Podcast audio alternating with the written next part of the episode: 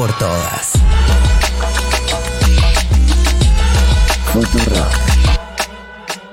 Auspicia Coca-Cola de Argentina. Antes de opinar, siempre es mejor entender. En Ahora dicen, Gabriel Sued.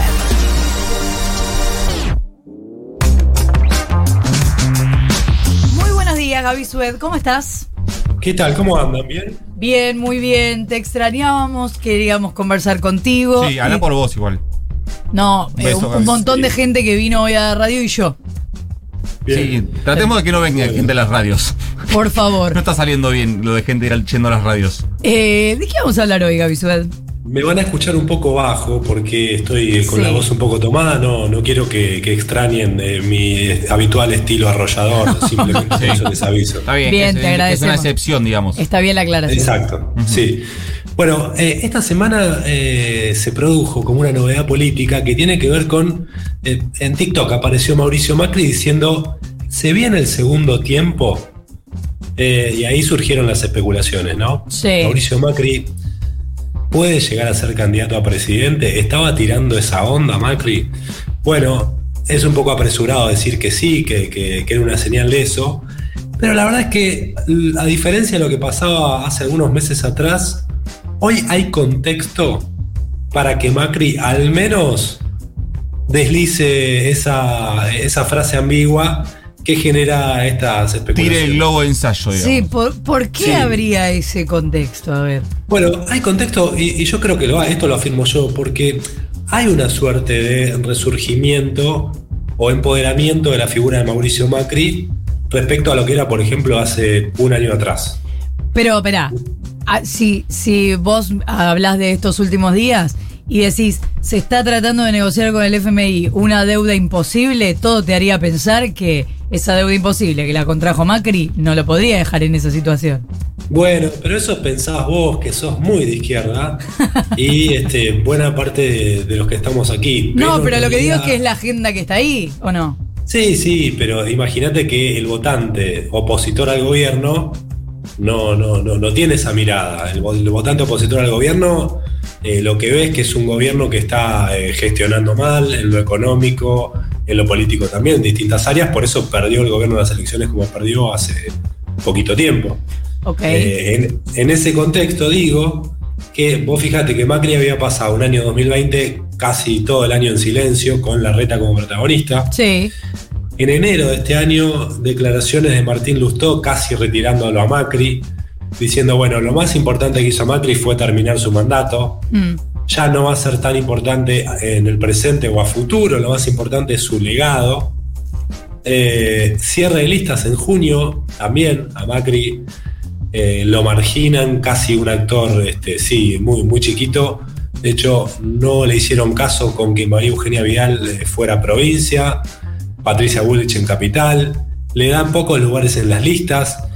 Y cuando alguien no elige los cabezas de listas en una elección, ya perdió la jefatura política de ese espacio. Claro. Eso es clarísimo. Ese era el contexto. Ahora, en agosto, ya avanzada la campaña de las PASO, a Mauricio Macri lo empiezan a invitar a ir a una que otra provincia. Y no solo eso, sino que muchos adoptan, muchos de los que eran palomas endurecen y adoptan un discurso macrista. Digo, si la escuchamos a María Eugenia Vidal, cierre de campaña de las PASO y para las generales, por supuesto, también y más todavía, parece que está hablando Macri. Y esto mismo se repite con Carolina Lozada en Santa Fe, con eh, Luis Juez en Córdoba, Alfredo Cornejo en Mendoza, eh, en menor medida con Diego Santilli en la provincia de Buenos Aires. Hay una macrización del discurso de la oposición, incluso de los que en su momento eran palomas. Al menos en campaña, ¿no? Sí, sí, en campaña. ¿Y vos decís Por que eso- eso obedece a cómo está eh, el gobierno llevando adelante las cosas? Bueno, se puede decir que Macri eh, se paró en un lugar de oposición muy dura. Como figura nacional, ¿quién fue el ganador de las elecciones? Y hay una discusión ahí, ¿eh? Porque la reta, es verdad, ganó en capital y ganó en provincia, pero por menos margen de lo que se esperaba. Sí. Y después tenés ganadores aislados. Lozada fue la gran ganadora en Santa Fe, juez en Córdoba, como decíamos, Cornejo Sí. en, en Mendoza. Eh, Valdés le fue súper bien en Corrientes. Pero ganador de la oposición como figura nacional, bueno, quizás que me decís, no, no hay ninguno. Claro. Ahora, cerca de Macri dicen, como prédica se impuso la prédica de Mauricio Macri y hoy en día son muchos más los que nos piden reuniones con Macri, que Macri visite una provincia, que Macri reciba como recibió después de las elecciones a los sin tierra de la provincia de Buenos Aires que habían ganado. Eh, empieza Macri a moverse con mayor soltura, eh, puede tener más reuniones públicas. La última reunión de Juntos por el Cambio se hizo en las oficinas de Mauricio Macri, cosa que antes no era esperable. Va a comer a Eh, Kansas con. em, Julio con, con Julio Contegrán, Sí. sin esconderse. Julio Contegrán no le calienta que lo vean con Macri en No, Kansas. no. Eh, así que hay, digamos, otro momento en, en- en- en la carrera de Mauricio Macri. Ahora, Gaby, eh, ¿podrías decir, si lo pensamos al revés, eh, a la reta lo deja mejor parado que al gobierno no le vaya tan mal o la imagen del gobierno no esté tan mal? Porque cuando está mal, el que levanta es Macri. Sí, sí, se puede pensar eso. Lo que pasa, sí, a una oposición moderada le va un poco mejor cuando al gobierno le va mejor, sí. Lo que pasa que en ese escenario, bueno, alguien puede decir, si al gobierno le va bien, gana el oficialismo. Sí, si le va bien, pero bueno, mal, para que le vaya claro. bien tiene que pasar de todo. Sí, falta tiempo. Claro. Eh, un círculo chiquito rodea en este momento a Macri y son los que le gestionan estas reuniones de las que les hablo. Está ahí muy cerca Fernando de Andrés, que era secretario general de la presidencia. Sí. Está Darío Nieto, que era su secretario privado.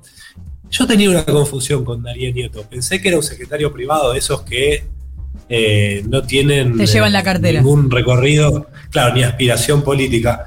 El tipo es politólogo, eh, fue el fundador del PRO en la Facultad de Ciencias Sociales de la UBA. Mira. Era un Marcos Peñas Boy. De hecho, fue Peña el que lo llevó al gobierno. Eh, y cuando Macri necesitó un secretario privado, lo colocan a, a Darío Nieto. Era como un Eh, asesor más. Sí, de comunicación eh, y de armado político. Había estado armando en Córdoba en el 2015 eh, y termina ocupando ese lugar de, de secretario privado. Simplemente para marcar el perfil. Ahora es legislador. Claro. Está Hernán Iglesias Ilia, está eh, Hernán Lombardi muy Sí. cerca, eh, Pichetto, ese es el círculo más ¿Y o menos. Patricia Bullrich? Ahora, Patricia Burris también, son dirigentes con los que habla, pero Sí. no son los que son de su círculo, porque a Patricia Burris, de hecho, se lleva bien, tiene buena sintonía, pero tampoco la controla. Patricia Burrich tiene autonomía. Ajá. Eh, ahora, es interesante esto que decíamos. ¿Por qué a Macri le va un poco mejor, para no decir que le va bien ahora? Bueno, o le fue en las elecciones, porque como al gobierno le fue mal, y él siempre fue el que mantuvo el discurso más duro contra el gobierno. Recuerden esa primera aparición en una columna del diario de la Nación diciendo, acá hay que elegir entre la luz y la oscuridad. Eh, cuando al gobierno le empieza a ir peor, se fortalece su figura. Algo parecido a lo que había pasado con Cristina durante el gobierno de Macri. Claro. Cristina fue la que mantuvo el discurso de oposición más dura eh, y cuando al gobierno le empezó a ir mal, Cristina se re- revitalizó. Eh, y profundizando en esta figura del espejo con Cristina, fíjense que de Cristina se decía, se empezó a decir antes de que ella ya pudiera poner un candidato, sin Cristina, con Cristina no alcanza, sin Cristina no se puede. Sí. ¿no? Hoy cerca de Macri dan vuelta a esa frase y dicen, bueno, ya está claro que sin Macri no se puede, ¿no? Eh, de hecho, ya Larreta, Vidal se dieron cuenta de que sin Macri no se puede. Claro. Fíjense que cuando lo procesaron a Macri, saltaron a los segundos, los dos, con tweets para apoyar a Macri. Sí.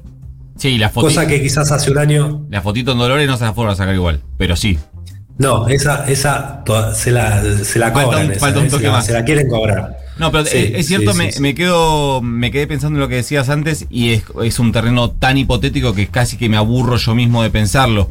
Pero que el, el- el crecimiento de las figuras más contrapuestas a los oficialismos eh, se benefician cuando los oficialismos le va mal. Estaba pensando si hubiese, si el gobierno de Alberto Fernández no hubiese eh, eh, necesito decirlo de una manera periodísticamente aceptable, no hubiese sufrido tantos inconvenientes en los primeros Sí. eh, dos años y hubiese tenido eh, resultados tan desfavorables en materia económica, sobre todo en materia eh, social, tal vez Macri no estaría en esta condición. Recordemos que en, su- en un momento decíamos que el dirigente con mejor imagen de Juntos por el Cambio y que estaba como eh, era Horacio Rodríguez Larreta, casi atado al crecimiento de la imagen del presidente Claro. Alberto Fernández. Claro, totalmente, totalmente. Ahora la reta tiene que ver cómo trabaja esa macrización. Pero antes, para no perder el hilo, eh, decíamos, ellos dicen, bueno, ya hoy está comprobado que sin Macri no se puede. Sí. Y eh, completando la frase, ¿con Macri alcanza? ¿Con Macri no alcanza? Bueno, ellos dicen hay que esperar dos años, falta todavía. Pero ojo, hoy Macri no está trabajando para ser candidato a presidente. Dicen Macri lo que quiere es su objetivo que gane Juntos por el Cambio. Ajá. Esto también, por supuesto, si lo queremos mirar desde el lado judicial, también a Macri, obviamente, le conviene que en el 23 gane Juntos por el Cambio. Es Claro. así. Ahora, eh, ¿qué quiere decir esto? ¿Que, que- que va a hacer campaña por quién? ¿Tiene algún preferido? Bueno, eh, alguien desde una lectura simplista podría decir su candidata es Patricia Bullrich, que es un halcón, Horacio Rodríguez Larreta es una paloma, no, bueno, él tiene un vínculo muy estrecho con Larreta, habla muy seguido, no son amigos, pero son socios políticos hace muchísimos años, esa sociedad no se rompió, pese a que se rompió la, jefatura, Eh, hay muchos también este, intereses políticos, intereses económicos en conjunto. Y mm, si Larreta es el que pinta para ser Claro. candidato, y eh, Macri con algunos pocos gestos, este, me parece que no va a tener problema en acompañarlo. Eso te iba a decir. Me parece que Y- si Macri eh, efectivamente aprendió cosas en este último tiempo, si ve que es la reta, se va a subir ahí. Claro, y si hay plafón para que sea Bullrich, bueno, habrá plafón también para que sea Macri en ese Claro, caso. claro. Pero Gaby, Entonces, viste que un montón de veces se, ha- se le ha intentado jubilar a Cristina Kirchner diciendo, no, bueno, ahora sí, el kirchnerismo terminó de una vez Sí. y para siempre y al final, al menos por ahora, eso nunca terminaba pasando. O sea, ¿Se puede decir Sí. algo similar con Mauricio Macri, que parecía que nunca más iba a aparecer en la política y de nuevo está? La verdad que, que- que sí, porque eh, yo también pensé que no había más lugar para Macri después de la derrota de 2019, pero él representa a un sector del electorado que no lo representa igual la reta. Claro. Él le habla a un sector que realmente tiene un antiperonismo mucho más encendido eh, y la reta no, no, no, no interpela tanto y tan bien a ese sector. Y ese electorado antiperonista es muy fuerte y está muy presente. Eh, y Macri los contiene, no los contuvo del todo, alguien puede decir, porque hay un sector que se fue con los libertarios. Pero fíjense cómo Macri incluso se tomó el trabajo de juntarse con Esper, juntarse con Milei. Eh, un armado que me parece que la reta eh, no venía encarando con tanta intensidad. Con Esper sí tiene vínculo la reta, con Milei no, no se había juntado y Macri sí, sí lo hizo. Eh, así que es- este es el escenario hoy, un Macri vigente, un Macri empoderado hacia adentro, sobre todo a nivel federal, eh, que ya se, se planta con más fuerza en esto de sin Macri no se puede. Hay un interrogante sobre si con Macri no alcanza. Y en todo caso, bueno, él tendrá sí peso, eh, como no lo tuvo en el cierre de lista de este año, tendrá peso en el 2023 eh, para fortalecer a algún candidato del PRO, incluso en una paso frente a algún candidato radical.